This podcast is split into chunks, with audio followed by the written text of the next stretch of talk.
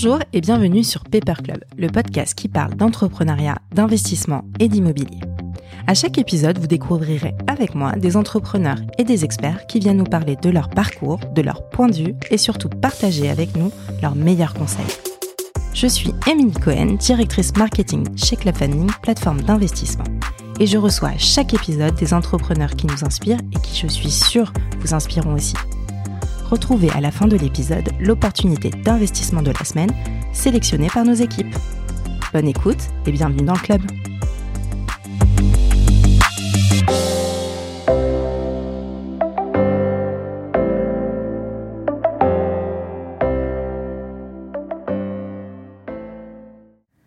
Bonjour à tous. Aujourd'hui, nous partons à la rencontre d'Amel Castel.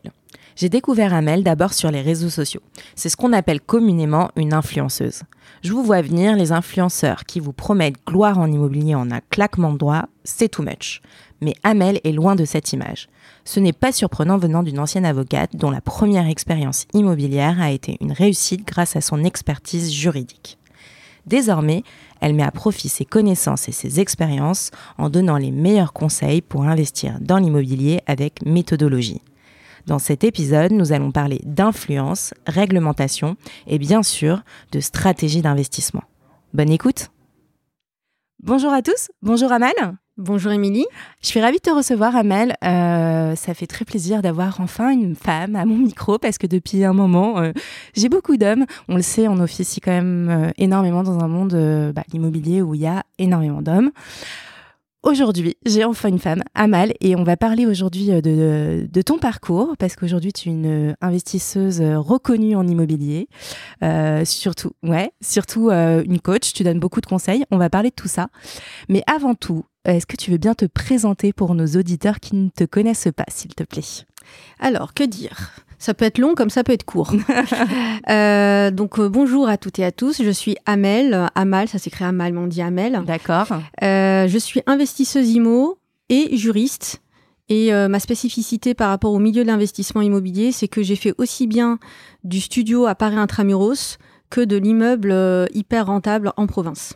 D'accord, ok. Alors, on va revenir un petit peu sur ton parcours académique. Tu l'as dit, hein, finalement, au début, euh, tu es juriste. C'est ça. Donc, c'est, j'imagine que tu as fait une fac de droit. Oui, oui, tout à fait. Alors Ouais. moi, si on veut revenir vraiment aux origines, moi j'ai fait du droit un peu par hasard. D'accord. Euh, fac de droit où je me suis rendu compte que euh, fallait que j'évolue euh, sur le métier d'avocat qui était euh, vraiment mon objectif de base. Mhm.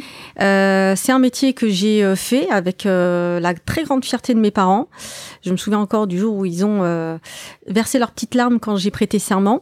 Ouais. Et donc j'ai exercé la métier, le métier d'avocat pendant des années pour ensuite devenir juriste. Et euh, c'est un métier que j'exerce encore aujourd'hui en parallèle de tout ce que je fais à côté, donc investissement immobilier et coaching pour de l'investissement immobilier. Ok.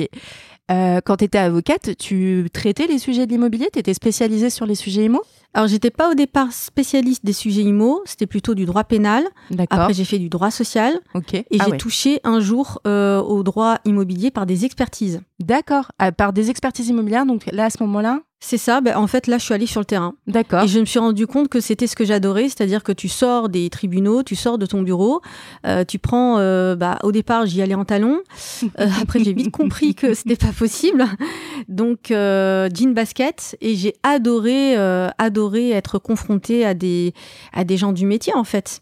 Et, euh, et de voir, c'est là que j'ai vraiment rencontré de gros investisseurs, des marchands de biens, Ouais. et c'est ça qui m'a donné envie de me lancer dans de l'investissement immobilier, et en plus sur Paris. D'accord. Donc, au début, donc arrivé euh, grâce à ta profession euh, d'avocate dans l'immobilier, mais ensuite, après, à ce moment-là, tu décides toi-même de te lancer euh, en tant que marchand de biens. Du coup, tu te. Alors, euh, euh, euh, très spécifiquement, qu'est-ce qui s'est passé? Ouais. C'est qu'en fait, je me suis rendu compte que le métier d'avocat, ça m'allait plus du tout, parce que j'avais un rythme de vie qui était euh, infernal. D'accord.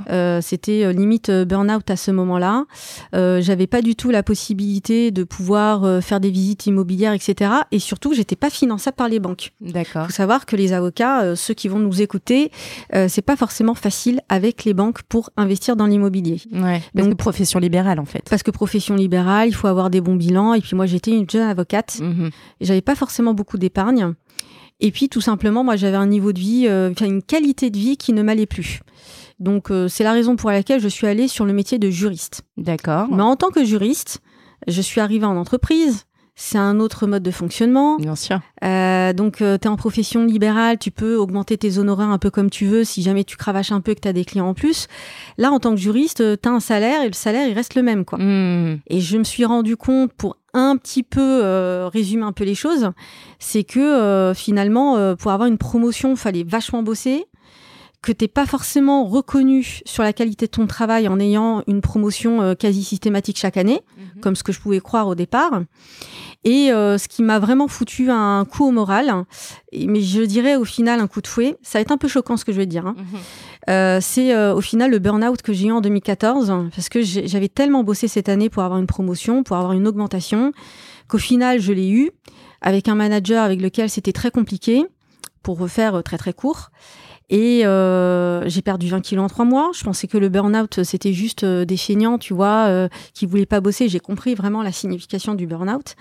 Et au final, on m'a euh, balancé une augmentation de 1000 euros bruts sur l'année. Alors, 1000 euros bruts sur l'année, c'est de l'argent. Ouais, ouais. Quand j'ai calculé le nombre d'heures de travail que j'avais fait et euh, sur 13 mois, ce que ça représentait, on était à peu près à 70 euros bruts par mois. Euh, alors, c'est très bien, c'est de l'argent, euh, mais en gros, je me suis dit, euh, je vais avec mes copines au McDo et je, me fais un cinoche. En gros, euh, ma promotion, elle s'envole euh, en une soirée et en plus de ça, j'ai cravaché pour l'avoir. Hmm. C'est là que je me suis dit, ma petite cocotte, je suis, voilà, hein, je Ouais. suis euh, nature, ma petite cocotte, va falloir que tu te bouges parce que euh, là, tu vas droit dans le mur. C'est vraiment cet événement-là, cette promotion, ah, pourtant c'est une bonne nouvelle, hein, Ouais, ouais, tout à fait. mais c'est cette année-là où j'ai eu burn-out à cause de mon manager pour différents problèmes et une promotion qui n'était, qui était, et, et- et au final, cette promotion de 1000 euros brut, elle correspondait à ce que je valais sur le marché du travail. Ouais, ouais, ouais. Elle est... euh, elle, est, elle, est, elle est conforme au niveau de travail, au, au niveau de poste que j'avais à l'époque. Et elle n'est pas du tout critiquable. Il y a beaucoup de gens qui aimeraient bien avoir 1000 euros euh, d'augmentation euh, euh, à la fin de l'année. Mais je me suis dit, tout ce travail et tout cet acharnement que j'ai eu pour faire des heures sup, pour au final avoir ça, Là, je me suis dit, il y a un problème. Parce que je me voyais euh, encore travailler pendant euh, 30-40 ans. Alors, tu, tu vois, tu le sais, hein, euh, l'âge de la retraite a encore, euh, va être encore augmenté. On va Mm. passer de 62 à 65 ans. Alors après, 65 à 75, je ne sais pas. Mais là, je me suis vraiment dit, il y a un souci, faut se bouger. Et, euh, et c'est là que j'ai commencé à m'intéresser à l'investissement immobilier sur Internet. D'accord. Ok. Voilà. Ok. Donc là, tu as découvert euh, un petit peu euh, l'investissement immobilier et donc tu vas faire ton premier achat. C'est pas si évident que ça parce que moi, ce que je vois sur Internet, euh, c'est des pubs du style devenir rentier en deux semaines au RSA Exactement. sans épargne. Ouais. Et là, je me suis dit, mais euh, attends, si c'était aussi facile que ça, je l'aurais fait depuis longtemps et tout le monde l'aurait fait depuis longtemps. Bien personne serait, personne serait dans avec des difficultés de pouvoir d'achat. Donc, je voyais ces pubs là, mais euh, je me disais, c'est trop énorme. Et je le dis aujourd'hui, c'est trop énorme en fait. Parce que euh, dans la vraie vie, quand tu vas voir, là, là, ce matin, j'étais avec ma banque justement pour présenter un nouvel immeuble. Euh, je peux te dire que je suis pas au RSA, je suis pas euh, rentière en deux semaines, et faut présenter un, dossier constructif, faut argumenter, et c'est pas en claquant des doigts que tu as un prêt immobilier. Et euh, ce qui euh, vraiment a été le déclic, hein, ça a été euh, le jour de mon anniversaire. Alors au moment où on fait ce podcast, hein, je vous le dis, dans trois jours, je fête mon anniversaire, mes 25 ans hors taxe. voilà. Et à l'époque, j'avais bah, toujours 25 ans hors taxe. En fait, ça fait des années où je- que je fête mes 25 ans hors taxe. Et, et à ce moment-là, je me suis dit, waouh, je, je me suis dit, il faut que tu fasses quelque chose.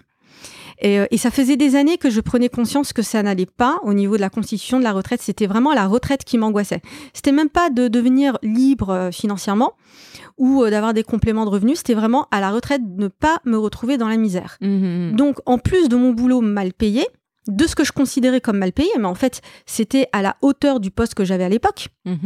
J'étais en manque de reconnaissance. Donc, comme quoi le burn-out a été une bonne prise de conscience pour moi. Eh bien, à ce moment-là, je me suis dit, mon job ne suffit pas. Eh ben, je vais faire des petits boulots à côté. D'accord. Donc, j'ai multiplié euh, des cours pour enfants. D'accord. Parce que euh, j'étais dans un quartier où c'était très recherché, où les parents euh, étaient prêts à payer cher pour qu'ils aient une personne avec mes compétences euh, juridiques, avec mon CV en fait, pour pouvoir accompagner les enfants pour faire des aides aux devoirs. D'accord. Et j'ai mis comme un petit écureuil euh, de l'argent de côté. Ça Voilà, t'as commencé à épargner en Ah faisant oui. avec des petits boulots, quoi. C'est ça. Euh, ok. Ok. C'est ça. Euh, je suis même allée jusqu'à abandonner un appartement euh, que j'avais euh, rue Saint-Dominique, dans le 7e. C'était un drame totalement terrible pour moi, alors que c'était en fait un, un luxe. Mhm. Je suis passée de 30 mètres carrés à 9 mètres carrés euh, à Paris. D'accord. Ouais. Alors on va se dire, euh, vraiment, je me suis inspirée de Rocky Balboa. Alors j'ai des références euh, qui sont pas d'une personne qui a 25 ans, vous aurez deviné. Mais moi j'étais en mode Rocky Balboa, œil du tigre. Et je me suis dit, si je veux arriver à, à faire un jour de l'investissement immobilier, à acheter en tout cas une petite résidence principale pour moi, faut que je mette de l'argent de côté, faut que j'ai de l'épargne. Et euh, j'ai tout coupé en termes de budget. Euh, j'étais, euh, j'avais euh, des, des forfaits qui me servaient à rien, j'avais des abonnements qui me servaient plus à rien non plus. J'ai tout enlevé et et, et du coup, je suis allée même jusqu'à passer d'un 30 mètres carrés à 900 euros par mois à euh, 9 mètres carrés pour 450 euros par mois. D'accord. En fait, t'as fait plein de petites économies et de grosses économies pour pouvoir épargner et t'acheter ta première résidence principale. C'est ça, Ok. Ok, très clair. c'est ça, c'est ça. On est en 2017 à ce moment-là. D'accord. Et donc là, euh, donc toi, tu me disais, tu as, découvert toutes ces petites vidéos que tu as dû éplucher euh, comment devenir rentier. Tu t'es aperçu que c'était pas si simple. J'imagine avec ton, ton regard d'ex-avocate, tu t'aperçois qu'il y a quand même euh, énormément d'enjeux bah, réglementaires quand tu veux investir, euh, des choses comme ça. C'est ça. Et donc, à quel moment tu décides d'acheter plus et de faire vraiment, euh, bah, d'être investisseuse en immobilier À quel moment tu te dis, bah, il faut qu'on y aille et comment j'y vais? Comment tu, Alors, comment tu commences tout ça? ça, vraiment, le point déclencheur, ça a été le premier bien. D'accord. Parce que le premier bien, déjà, je me suis rendu compte qu'à la pratique, ça n'avait rien à voir avec ce que tu vois sur YouTube. Euh, C'est-à-dire que euh, trouver la bonne affaire, voilà, tu as des techniques, ceci, cela, tu as l'impression que c'est super facile, mais en fait, faut vraiment cravacher. Alors, tu peux le faire, tu as une méthodologie pour pouvoir le faire, mais elle n'est pas forcément adaptée en fonction de la région où tu veux le faire. Bien sûr, ouais. Et Mhm. sur Paris, moi, je voulais, pour des raisons XY, absolument investir sur Paris. Et tout le monde me disait, mais t'es bête, ne le fais pas sur Paris, etc. Mais moi, je ne pouvais le faire qu'à Paris pour des raisons d'emploi du temps, pour des raisons de, voilà, d'organisation. Et en fait, se constituer un réseau à Paris alors que tu connais personne, euh, j'ai fait, j'ai développé une méthode, alors on le voit pas au podcast, mais peut-être à la caméra, la méthode de la chouette. Ouais. Donc, c'est-à-dire, dès que j'avais une annonce sur le bon coin qui apparaissait, je rafraîchissais, j'appelais, je rafraîchissais, j'appelais. Et limite, je laissais tout le temps mes yeux grands ouverts sur les annonces euh, du Bon Coin, PAP et compagnie. Et pour le coup, euh, c'est vraiment à force d'acharnement. Je me souviens encore, hein, j'ai la mémoire des dates, c'est un peu bizarre, mais vraiment tout le mois de d'avril-mai 2017, je me souviens encore appeler, appeler, appeler les agences immobilières jusqu'à visiter en mai 2017 exactement le bien qui correspondait à tout mon cahier des charges. D'accord. On était sur un budget que j'avais déjà défini avec la banque, donc j'avais bien fait mes devoirs. On était à 160 000 euros. Pourquoi je rentre dans le détail? Parce que ce bien, au final, grâce à mes connaissances juridiques, je vais pouvoir le négocier à 110 000 euros. Comment t'as fait du coup Euh, Parce qu'il y avait un gros problème juridique sur le bien que j'étais capable de pouvoir résoudre. Il y avait une clause du règlement de copropriété qui faisait que à la revente ça risquait d'être un peu compliqué d'expliquer les choses à l'acheteur et j'ai vraiment joué sur ça et l'agence immobilière m'a dit clairement que comme la vendeuse n'était pas près de ses sous, il y avait une marge de négo donc moi j'y suis allée franco et ça a fonctionné. D'accord. Alors attention Donc, hein, T'avais 50 000 en dessous. c'est ça. 50 000 en dessous sur un vrai problème juridique. Attention, c'est pas euh, une recette miracle. Bien sûr. même. J'ai acheté quand même près de l'avenue Foch, hein, un petit studio. Donc euh, c'est le genre de choses que tu fais peut-être qu'une seule fois dans ta vie. Mais ça a été vraiment euh, un dossier sur lequel je me suis euh, arraché les cheveux pendant euh, quelques semaines. On est allé en compromis, j'ai pu avoir mon prêt immobilier et au final, concrètement, et c'est ça qui a été le déclencheur de me dire je veux investir dans l'immobilier, c'est que je me suis retrouvée propriétaire d'un bien à Paris alors qu'on m'a dit que c'était pas possible Mhm. et je passais d'un loyer euh, où j'étais en moyenne à 700 euros par mois à Paris sur mes précédents appartements à 475 euros par mois mais en étant propriétaire. Ouais. Donc en fait, mon augmentation de salaire que mon employeur m'a pas donnée, c'est moi qui me l'ai suis faite. Ouais, ouais. Ouais, ouais. Tu vois? Donc Mhm. quand tu sais que tu as un loyer de 700 euros, mais que tu deviens propriétaire avec un pouvoir d'achat qui augmente de 225 euros, bah tu dis mais en fait c'est toi qui peux être ton propre patron. Donc si je l'ai fait une fois, je vais peut-être pas faire deuxième, une deuxième fois aussi bien, mais pourquoi ne pas tenter de le faire? Qu'est-ce Mhm. que j'ai à perdre? Au pire, euh, je peux pas. Mhm. Et là, alors là, euh, là, c'était euh, le loup, euh, le loup qui était lancé, quoi. Ouais, Je sais ouais. pas si cette expression existe, c'est pas grave, je viens de l'inventer. Mais ça y est, j'étais lancée. Et là, j'ai fait que ça, matin, midi et soir, Paris intramuros. Je cherchais un 15 mètres carrés qui pouvait me procurer un cash flow Mm. positif. C'était très difficile. Ça a pris beaucoup de mon énergie et un peu de ma santé aussi. Ouais. Et au final, j'ai enchaîné, j'ai enchaîné encore avec quatre autres biens immobiliers, Toujours à Paris. toujours à Paris intramuros. D'accord. Dans des dans des euh, des quartiers euh, parce que tu parlais de la de l'avenue Foch qui est plutôt un, euh, prestigieux. Est-ce que tu ciblais aussi des quartiers prestigieux Tout comme le ça temps. Tout le Tout le temps. temps. D'accord. Parce que c'était une manière de me rassurer et j'ai toujours gardé cette ligne de conduite. Et même ce que je fais aujourd'hui en province, eh bien, les immeubles que j'achète aujourd'hui en province, c'est toujours ultra hyper centre-ville des villes en question. D'accord. Pour moi, l'emplacement, c'est le numéro un. Parce que l'immobilier, on ne sait pas comment ça va évoluer. Si demain, j'ai euh, un besoin de vendre, il faut que ça soit facile à vendre. Mhm. Donc, euh, emplacement premium. Là, juste pour bien comprendre, donc tu achètes des actifs que tu mets donc en location. C'est ça. Donc là, tu es propriétaire de combien d'actifs euh? Beaucoup, plus, plus de 30 euh, appartements aujourd'hui. D'accord. Ok, ouais, c'est énorme. C'est beaucoup, mais je précise, pour ceux qui vont nous entendre, parce que ça peut, ça peut faire vendeur de rêve. Et ça, faut préciser les choses. C'est que pour avoir autant de biens en si peu de temps, mais bon, je j'ai pas fait ça en deux semaines, hein, comme je le disais au début du podcast, c'est pas deux semaines euh, entières. hein. Mais là, pour avoir autant d'appartements, faut acheter des immeubles. Voilà, donc je n'ai pas 30 appartements à Paris, j'aimerais bien, j'aimerais beaucoup. Mais euh, j'ai euh, une répartition de mon patrimoine entre Paris intramuros et des immeubles en province. D'accord. Ok. Ok. Et comment tu comment tu gères parce que derrière c'est une ge- la gestion locative, c'est quand même un pain point euh, incroyable. Comment tu arrives à faire Je, ça? Alors, très bonne question, Émilie. je vais te merci. dire. je vais te dire la réponse. C'est qu'au départ, j'ai fait moi-même pour savoir comment faire, pour mettre un peu la main dans le cambouis. Mhm. Euh, et même en habitant à Paris intramuros, à un moment donné, j'ai délégué à une agence immobilière et j'ai fait la même chose en province. Mais alors, je précise, les agences immobilières, faut vraiment les suivre Parce qu'elles sont de niveau inégal. Tu as des agences vraiment qui, qui, qui, se dravent elles-mêmes, en fait, euh, qui euh, vont savoir exactement euh, ce qu'il faut faire avec le locataire, comment le faire et à quel moment le faire. Il y en a d'autres où il faut un petit peu euh, driver les choses, les marquer un peu à la culotte. Donc, c'est de la gestion, mais je préfère faire du management et ne pas être en direct avec mes locataires D'accord. plutôt que euh, eh ben euh, de gérer euh, les textos à 23 heures euh, euh, bonjour je n'arrive pas à tirer la chasse d'eau Ouais, ouais. oui désolé de vous déranger il est 6 heures du matin désolé de vous déranger ben ouais il y a un dérangement quand même mais j'arrive pas à allumer la lumière Mhm. voilà Mhm. j'exagère un peu le trait mais euh, voilà c'était une charge mentale beaucoup trop importante au départ Mhm. je m'en suis très vite rendu compte, notamment au fur et à mesure que j'investissais quand même massivement. Et je me suis dit, ça, c'est une charge mentale dont je ne veux pas. Je dis Mhm. pas que c'est la meilleure stratégie, c'est la mienne. Et je préfère avoir un peu moins de cash flow en mettant des frais de gestion pour des agences immobilières, mais au moins ça me libère du temps pour euh, voilà être posé, pour pouvoir faire un podcast avec toi, par exemple, euh, pour pouvoir aller faire des visites de chantier. Exactement, faire du sourcing. euh, Exactement. L'énergie, la santé, ça c'est hyper important ça. Ouais, ouais. Tu parles de charge mentale et justement, c'est comme ça un peu que je t'ai découvert. euh, tu as été euh, la première à parler de burn-out immobilier. Oui. Ouais. Alors, c'est ça, en fait, le burn-out immobilier, c'est toute cette charge mentale autour de la gestion locative, la pression de devoir faire, vouloir devoir faire une affaire.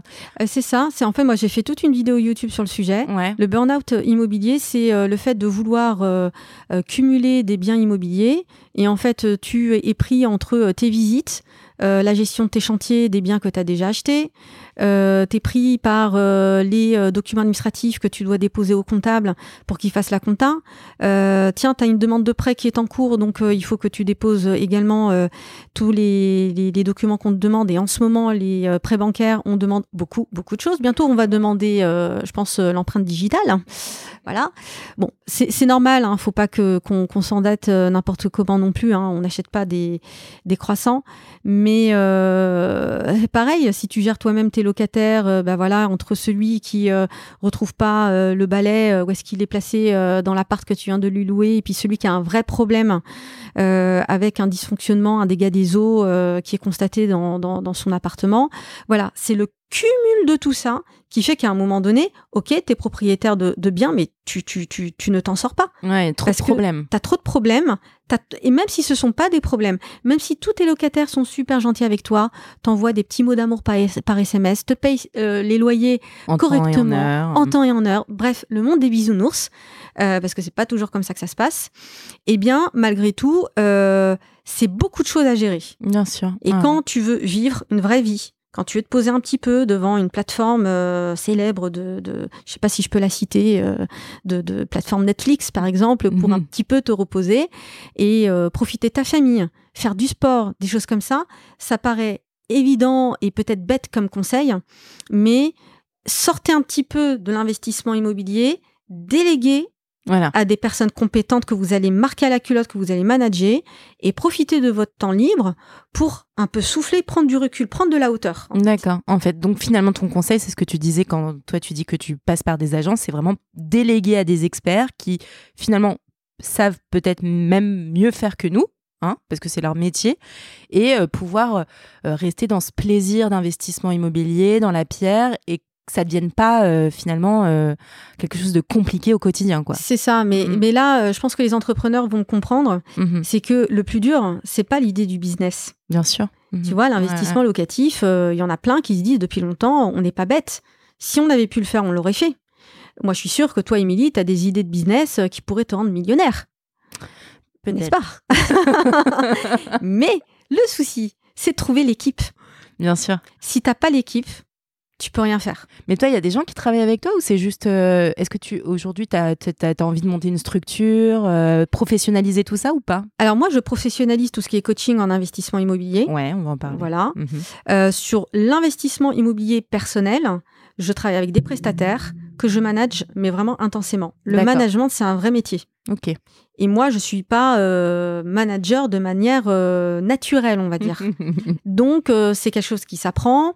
Il faut s'adapter au caractère des uns et des autres. Il y a des choses qui sont absolument pas du tout délégables.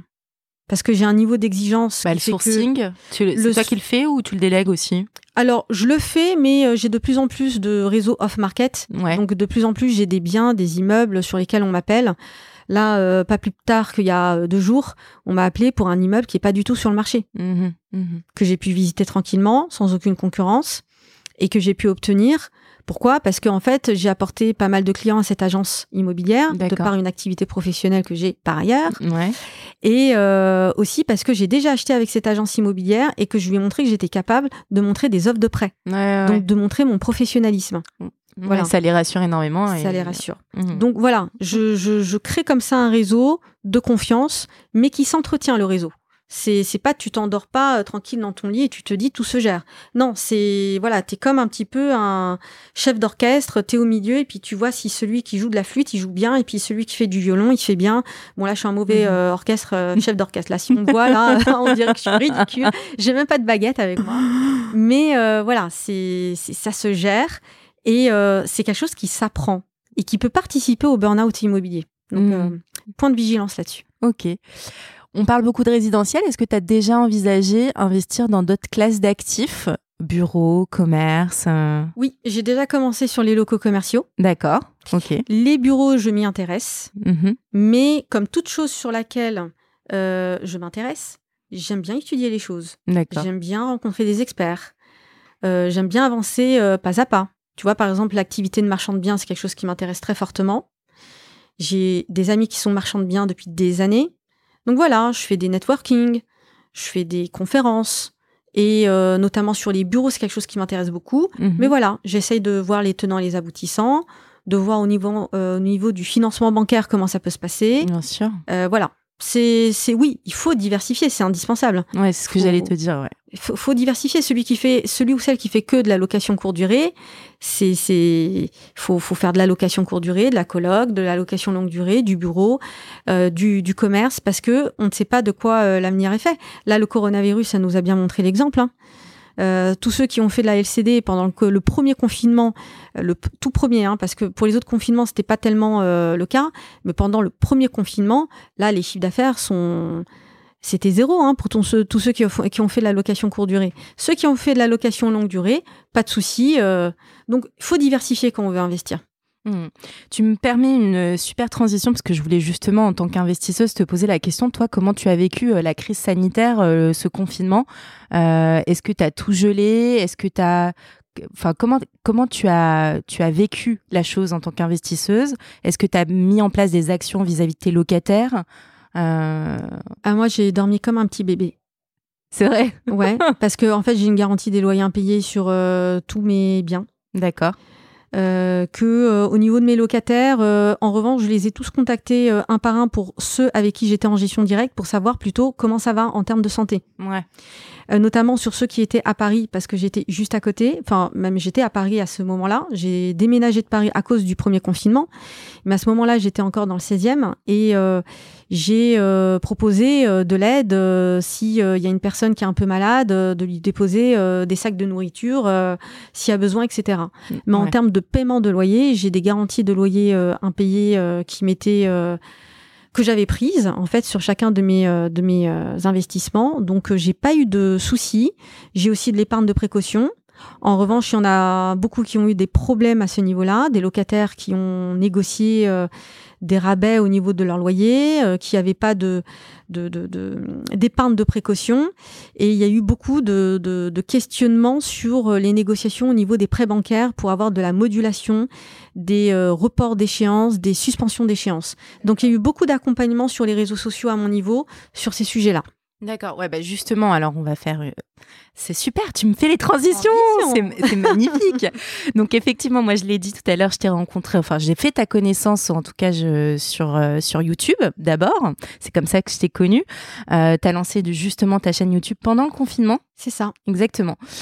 Avant, avant cela, tu donnais des conseils principalement lors de conférences ou, ou ça c'est venu après? Alors ouais, partons du truc. comment ça commence? Comment tu commences vraiment à donner des conseils à une communauté? Est-ce que ça passe d'abord par YouTube? Alors moi, c'est le cheminement, ça a été que euh, j'ai été repérée sur euh, Facebook. D'accord. Parce que j'avais un profil très atypique, à savoir euh, la nana investisseuse qui arrivait à faire de belles affaires à Paris. Donc du coup, à force de donner un petit peu mes résultats détaillés, on m'a proposé de d'intervenir à un séminaire. D'accord. Et l'intervention à ce séminaire m'a vraiment fait connaître sur, euh, on va dire, des groupes privés euh, d'investisseurs immobiliers. D'ailleurs, j'en profite pour dire que mon groupe Facebook de 37 000 membres s'appelle Imo Juridique. Voilà, je, je fais une petite parenthèse au passage. Et pour le coup, euh, c'est à travers ces groupes-là qu'il y a eu beaucoup de demandes de conseils, beaucoup de gens qui m'ont dit en message privé, mais moi, je suis prête à te payer pour me faire accompagner. Donc moi au début j'étais un peu surprise parce que euh, bah, si tu veux, euh, moi si euh, je peux donner un conseil, il n'y a pas de souci.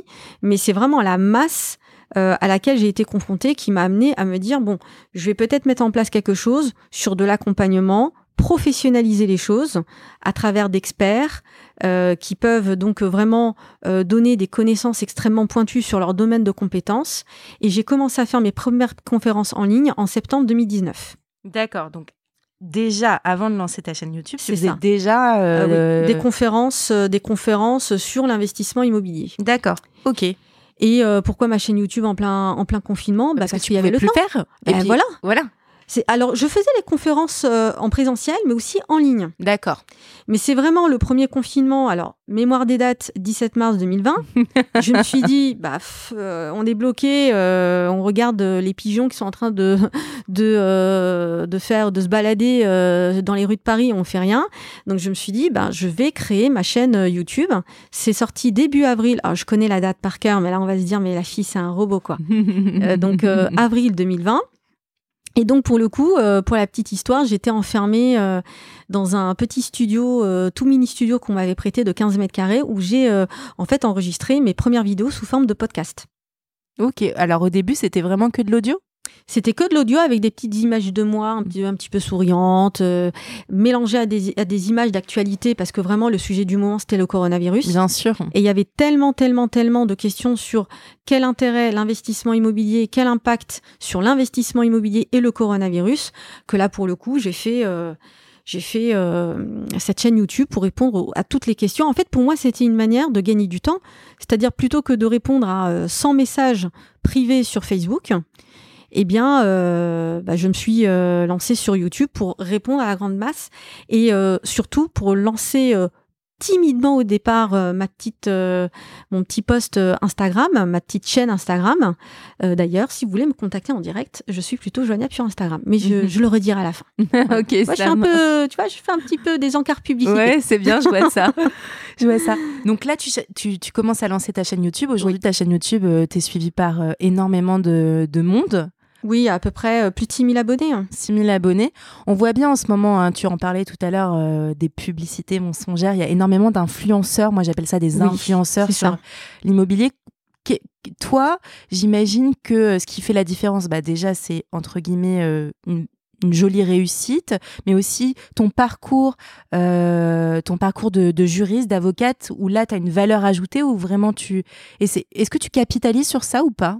Ben, En fait, moi, je pose toujours la question, euh, de manière très simple, aux personnes qui rejoignent mes programmes, pourquoi mon programme et pas celui d'un autre? Ouais. Et en fait, ce qui revient très souvent, c'est le côté juriste, parce que ça, tu l'as pas.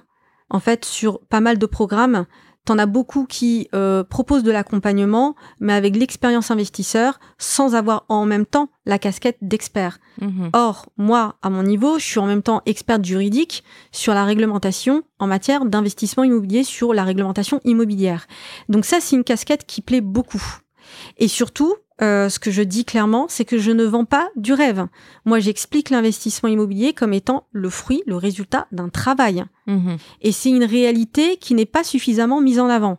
Alors, euh, voilà, je ne fais pas des publicités en Lamborghini euh, sous le sous les soleils sous le soleil des tropiques, etc. Mhm. Voilà, mais c'est c'est une image moins sexy mais plus pratico-pratique. Voilà, c'est ce que j'allais dire, didactique, euh, où là tu, tu, donnes vraiment des conseils euh, par ton expérience et puis aussi tu fais un peu de pédagogie. C'est ça, c'est ça. Je fais de la pédagogie, j'explique euh, la réalité de l'investissement immobilier. Il y a des personnes qui veulent rejoindre mes programmes, mais à qui je dis c'est pas le moment pour le moment, parce qu'il faut d'abord renforcer tel et tel aspect pour mhm. pouvoir faire quelque chose de concret. Moi, ce qui m'intéresse, c'est de passer à l'action.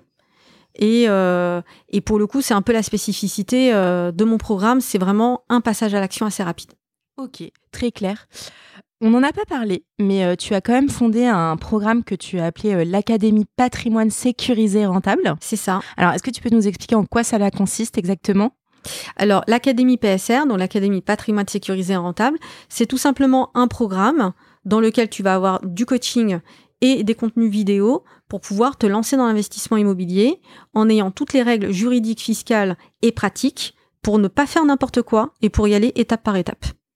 Et, euh, il y a quelques jours, j'ai également un autre programme qui s'appelle Accélérateur Immo, sur lequel tu as plus de coaching, tu as des formats MP3 aussi qui sont proposés parce que les gens n'ont pas forcément le temps d'assister à des, euh, de, visionner des, vidéos.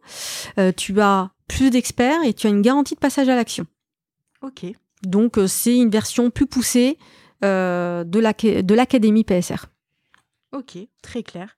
Ça marche. Aujourd'hui, quelqu'un qui est intéressé euh, par, euh, pour investir en immobilier, donc euh, il te contacte. Toi, tu, tu, fais du coaching par le biais de cette académie. Est-ce que tu, il t'arrive vraiment d'accompagner la personne sur le terrain pour aller voir le bien avec lui, pour voir si c'est vraiment. Ouais?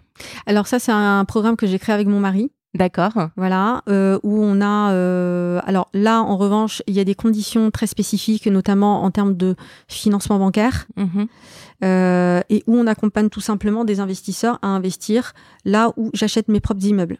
D'accord. Voilà, donc je vais pas t'emmener à Marseille si euh, je ne connais pas la ville de Marseille et si je n'investis pas à Marseille. Donc je mets à disposition euh, non pas uniquement mes connaissances, mais bah, l'accompagnement sur le terrain, faire les visites ensemble, négocier le prix des biens, fournir les contacts des entrepreneurs, euh, des agences immobilières et les entrepreneurs et les agences immobilières, les agences euh, avec lesquelles je travaille, bah, ce sont euh, en fait celles qui gèrent mes propres biens. Mmh, Donc l'entrepreneur que je conseille sur telle ville, bah, c'est celui qui fait mes chantiers, tout simplement. Ok, ok. Petite question supplémentaire. Là, on parle beaucoup d'investissement, finalement, investissement locatif. Est-ce que tu t'es déjà intéressé à d'autres types d'investissements immobiliers? J'ai envie de te poser déjà la question crowdfunding, avec Clubfunding bien évidemment, mais aussi pourquoi pas Pinel, Malraux. Est-ce que ça, c'est des choses que tu, euh, que tu regardes, que tu étudies toi-même? Alors, j'étudie. Ouais. Et c'est pas pour rien que je suis dans tes locaux, parce que je m'intéresse énormément au. Alors, désolé pour l'accent anglais, crowdfunding. ouais. Voilà, je l'ai bien dit, ça va. Ouais. Je me suis entraînée toute la nuit. hein. je m'intéresse beaucoup à- au club. Ouais. Euh, J'ai découvert le club à travers un reportage sur euh, M6, Capital, Oui, que je vous invite à aller voir. Et pour le coup, euh, j'adore la diversification. Donc, ce serait bête de pas s'ouvrir à d'autres univers, en fait. Hmm. Mais tu le vois dans ta communauté, il y a des gens qui te posent la question en disant Ouais, Oui, oui, Mhm. oui. Il y a beau... Alors, Papinel, pas Malraux, ouais. parce que clairement, euh, ce sont des produits de défiscalisation euh, qui n'intéressent pas les investisseurs immobiliers, en tout cas qui me suivent. Mhm. En revanche, la diversification euh, par du crowdfunding, Ouais. oui, j'ai beaucoup de demandes en ce sens. Et euh, d'ailleurs, il y a du coaching qui est prévu dans le cadre de mes programmes là-dessus parce que faut vraiment diversifier au maximum. Faut s'intéresser à tout. Faut pas mettre tous ses œufs dans le même panier. Exactement, ouais. Et ça peut te permettre de participer à des, à des programmes euh, d'envergure plus importante euh, pour lesquels euh, t'as pas forcément à la base la capacité financière. Euh, et ça porte une, une certaine expérience, je trouve. Ça t'ouvre des horizons vers euh, plus tard, pourquoi pas la promotion immobilière. euh, et, euh, et la promotion immobilière, c'est surpuissant en immobilier. Ouais. Donc oui, moi je, je dis même, il faut s'intéresser à ça. Mhm. Et euh, tous ces acteurs euh, qu'on voit, euh, je pense notamment à, à Bivouac, Mastéos, tu sais, qui proposent de l'investissement locatif clé en main. Toi, qu'est-ce que tu en penses? Quel est ton avis sur ce, ce type de, bah, de, de nouveaux acteurs euh Alors moi, ce que j'en pense, c'est que c'est un produit qui peut être adapté à certains profils. D'accord. une personne qui n'a pas le temps de se faire accompagner sur l'investissement immobilier, qui veut pas se casser la tête à euh, gérer des travaux, euh, qui veut vraiment du tout clé en main, ok, pourquoi pas. En revanche, la rentabilité sera euh, impactée par le coût du service. Bien sûr. Mhm. Mais par exemple, typiquement, le genre de profil que ça peut intéresser, c'est des expats.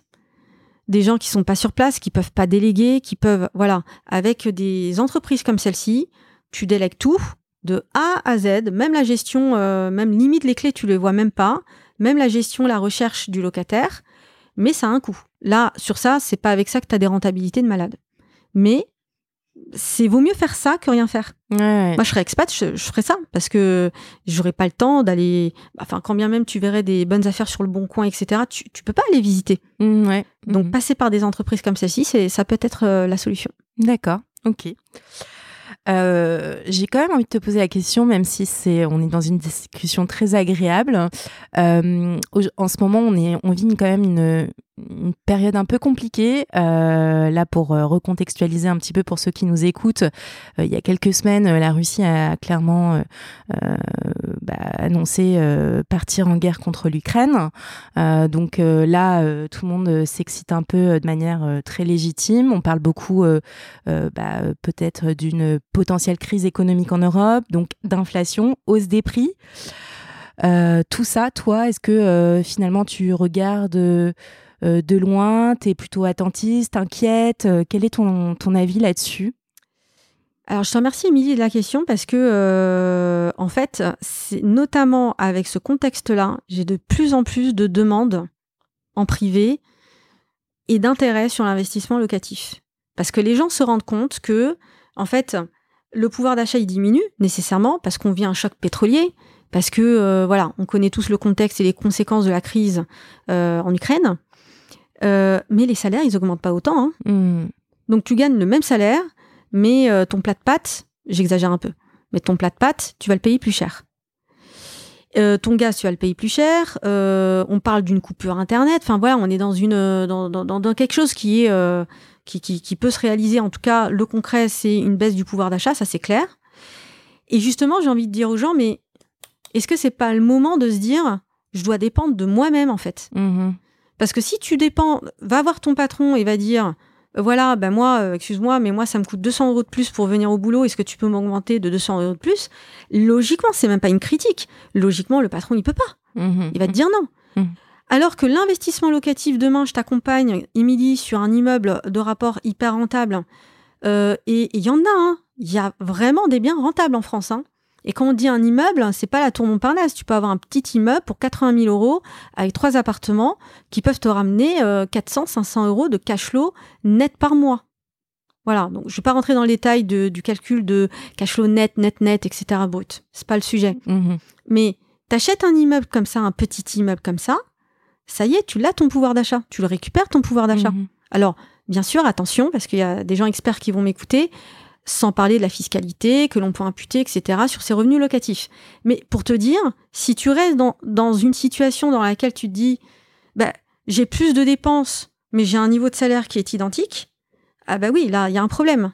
Donc, j'ai envie de dire, c'est le moment pour que vous bougiez pour avoir des solutions. Donc là, tu es en train de dire que c'est le moment ou jamais où il faut investir dans l'immobilier. Ah, mais moi, je, je suis euh, par bronzé par vol, là.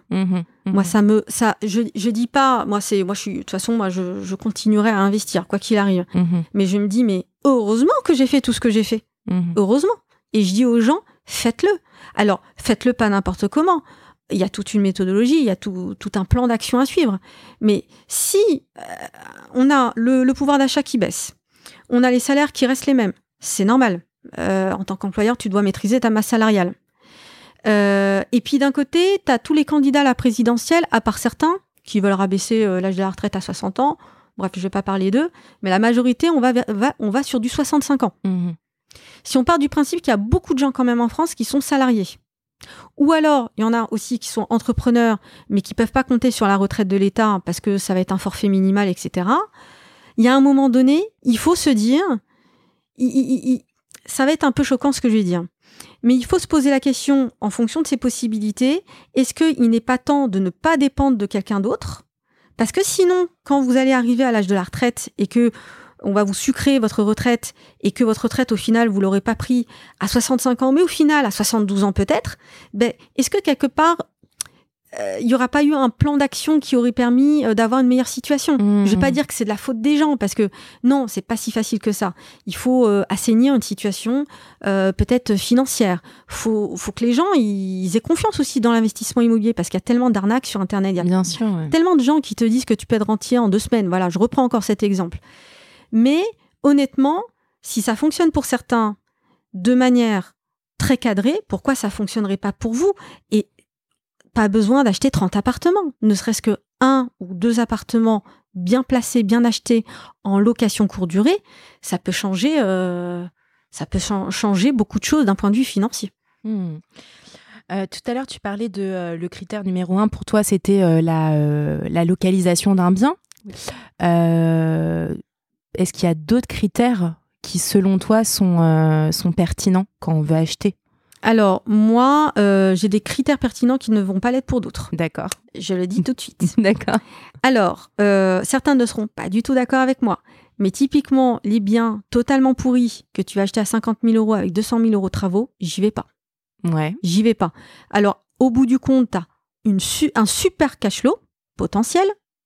Mais moi, euh, des usines à gaz euh, au niveau des dossiers bancaires euh, pour me faire financer ce genre de projet, euh, je trouve ça compliqué. Je dis pas que ce n'est pas faisable, je dis qu'à mon niveau, je trouve ça compliqué.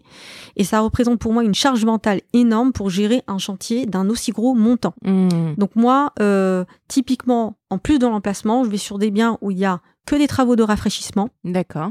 Ça ne veut pas dire que tu vas avoir des travaux seulement pour 5 000 euros. Tu peux avoir 50 000 euros de travaux, par exemple, pour un bien à 50 000. Mhm. Mais au moins, c'est pas des travaux difficiles. Mhm. Et pour moi, il faut qu'il y ait un potentiel de location courte durée. Ok. Parce que ça, c'est un booster de, de rentabilité. Ça. Ouais. Ouais. ça représente des avantages, euh, notamment sur euh, l'absence euh, de loyer impayé, etc. Et c'est une activité euh, qui peut se décliner sous plusieurs formes. Tu peux faire de la location pour euh, vraiment de la clientèle d'affaires, tu peux faire de la location courte durée pour des touristes, tu peux faire aussi de la location courte durée haut de gamme. Donc euh, moi, je trouve ça sympa. D'accord, ok. Ok, très clair. Euh, J'ai envie de te poser une question un peu euh, très ouverte. Dis-moi. comment, comment tu te vois euh, dans 5 ans? Toujours investisseuse en immobilier euh, Est-ce que tu as envie de faire d'autres choses, euh, mais toujours dans l'immobilier? Est-ce que tu as envie de vraiment pro- te professionnaliser et, en faire ton métier? Parce que tu disais que tu travailles à côté, tu as quand même une casquette de juriste au-delà de, de tout ça. C'est ça. Ouais. Alors, euh, moi, dans 5 ans, j'aurai toujours 25 ans hors taxe. voilà, je serai toujours euh, dans une jeunesse à toute épreuve, n'est-ce pas? Tout à fait. Je me vois bien évidemment toujours sur l'investissement immobilier, mais en poussant encore la professionnalisation sur de la promotion immobilière et euh, du marchand de biens. Ce que je fais déjà un petit peu. J'en parle pas trop parce que voilà, faut y aller graduellement. Mais euh, clairement, euh, je me vois sur de l'ultra professionnalisation vers cette voie-là. D'accord. Ok. Eh ben écoute, merci Amel. Je t'en prie. On passe aux questions rituelles? Je t'en prie, je t'écoute. Alors, première question. Euh, quel est le média dont tu ne pourrais te passer aujourd'hui? Alors, média au sens large. Média au sens large. euh, Ça peut être comme un magazine, euh, euh, une série ou même, pourquoi pas, un réseau social. Alors, réseau social, moi, j'aime bien Instagram. Ouais. Voilà, Instagram, je trouve que les échanges sont fluides. Communauté bienveillante. Aujourd'hui, c'est la voie par laquelle je suis clairement accessible pour répondre aux questions. Ouais, tu le disais tout à l'heure. Je, ouais, c'est vrai. Euh, ok. Et alors, deuxième question. Quelle est la, la personne qui t'inspire au quotidien? Personne, euh, ça peut être un entrepreneur, ça peut être quelqu'un de ton entourage. euh? Alors, euh, je vais quand même essayer de choisir euh, une personne euh, qui n'est pas de mon entourage, parce que bien évidemment, dans mon entourage, j'ai quelqu'un qui m'inspire énormément, c'est mon mari. Ouais. Euh, alors, je vais juste prendre le temps de la réflexion, ne serait-ce que 10 petites secondes. La personne qui, m'inspire, c'est une personne euh, qui est un ami et qui s'appelle Gilles Grimm. Gilles Grimm, qui est un multi-investisseur euh, parisien. Et de par son parcours, en fait, il a commencé comme pompier à Paris, il a pris sa retraite à l'âge de 35 ans et il a fait des multi-investissements euh, immobiliers sur Paris Intramuros. Ouais. Et euh, clairement, euh, le fait d'avoir un exemple comme celui-ci de quelqu'un qui est parti à zéro et qui a quand même attaqué entre guillemets la capitale, moi j'ai trouvé ça très inspirant et, euh, et ça a conditionné un petit peu ma stratégie au départ. D'accord. Ok, super. Du coup, je vais te poser la troisième question, mais tu aurais pu me répondre ce même, euh, cette même personne pour la troisième question. Quel est l'invité que tu nous recommandes sur le podcast? Alors l'invité que je te recommande sur le podcast, c'est Goulven Tristan. D'accord, ouais. Alors Goulven Tristan, c'est un multi-investisseur immobilier avec cette particularité qu'il fait autant en investissement immobilier massif que euh, bah, dans le domaine sportif. Il, D'accord. a- il est l'un des rares au monde à faire euh, la compétition euh, internationale, donc championnat du monde d'ultra triathlon. Ah ouais. Il y a une semaine, il était en double ultra triathlon. Rien que la course, qui est la dernière épreuve, parce qu'il y en a trois, la course, c'est euh, deux marathons. 84 Ah ouais, km. Ouais, ce que j'allais dire. Voilà. Alors déjà que moi, je suis essoufflée quand je dois faire 10 mètres pour attraper le métro. 84 km, euh, je te raconte pas. Et c'est quelqu'un qui a un mindset de folie. Ouais. C'est tu, tu tu échanges avec lui, tu dis, euh, tu, tu, tu sors en fait du studio en voulant, euh, en te disant que voilà, tu, tu, tu peux tout faire. Enfin, si tu as un objectif, eh bien, pourquoi tu ne le réalises pas? Ouais. C'est très puissant en termes d'état d'esprit. Je te recommande vivement. Ouais, et tu, il- tu m'as dit qu'il il écrivait des livres? Il a écrit un bouquin qui est très connu dans le milieu de l'investissement immobilier. Et euh, aujourd'hui, euh, il continue d'investir et euh, il retente les championnats du monde d'ultra triathlon alors qu'il a remporté le titre en 2016. Donc, tu vois, c'est quelqu'un qui, euh, c'est- qui se fixe des challenges Et très, très inspirant, j'allais dire. très inspirants, très déterminés et ce sont des qualités indispensables pour pouvoir investir dans l'immobilier. Et bah écoute, c'est noté. Merci beaucoup, Amel. Je t'en prie, Milly. Et à très vite. À très vite. Ne partez pas tout de suite, nos équipes ont sélectionné pour vous une opportunité d'investissement qui devrait vous plaire. Et on vous la présente sans plus tarder. Bonjour à tous, je suis Paul-Éric Perchaud, directeur du crowd investing chez Club Funding. Je vais vous parler de Super Club, une nouvelle forme d'investissement locatif proposée sur Club Funding en partenariat avec Colonize, fournisseur de solutions de logement innovantes et leader du co-living en France. Super Club permet de vous constituer un portefeuille diversifié d'appartements en colocation dans des villes à forte demande locative partout en France. Sous la forme d'une obligation simple, vous bénéficiez d'un versement fixe de coupons mensuels et d'un intéressement à la plus-value lors de la revente de l'actif. Le coupon est indexé sur la rentabilité nette de chaque appartement, augmenté de 1,5% grâce à l'effet de levier. L'intéressement sur la plus-value vous permettant de bénéficier d'une prime de remboursement en plus des coupons déjà perçus. Le ticket d'entrée est de 1000 euros, avec possibilité de récupérer votre capital en cas de besoin. Cet investissement dispose d'une fiscalité simple à la flat tax, non soumis aux revenus fonciers ou à l'IFI. Le sous-jacent est donc constitué d'appartements entre 80 et 120 mètres carrés qui pourront accueillir entre 3 et 6 colocataires. Chaque appartement est méticuleusement sélectionné par nos équipes et celles de Colonise et fait l'objet d'un réaménagement adapté aux goûts et aux besoins des étudiants et jeunes actifs. L'emplacement étant primordial, il se situe systématiquement à moins de 10 minutes à pied des transports en commun et proche des grands pôles universitaires et bassins d'emploi. La gestion locative, clé en main, est intégralement assurée par Colonise. Superclub vous permet donc de bénéficier des avantages de l'investissement locatif sans contrainte. Pour rappel, le rendement n'est pas garanti, les offres de financement participatif comportent des risques, notamment le risque de perte en capital et d'illiquidité. Rendez-vous chaque semaine sur clubfunding.fr pour découvrir les opportunités Superclub.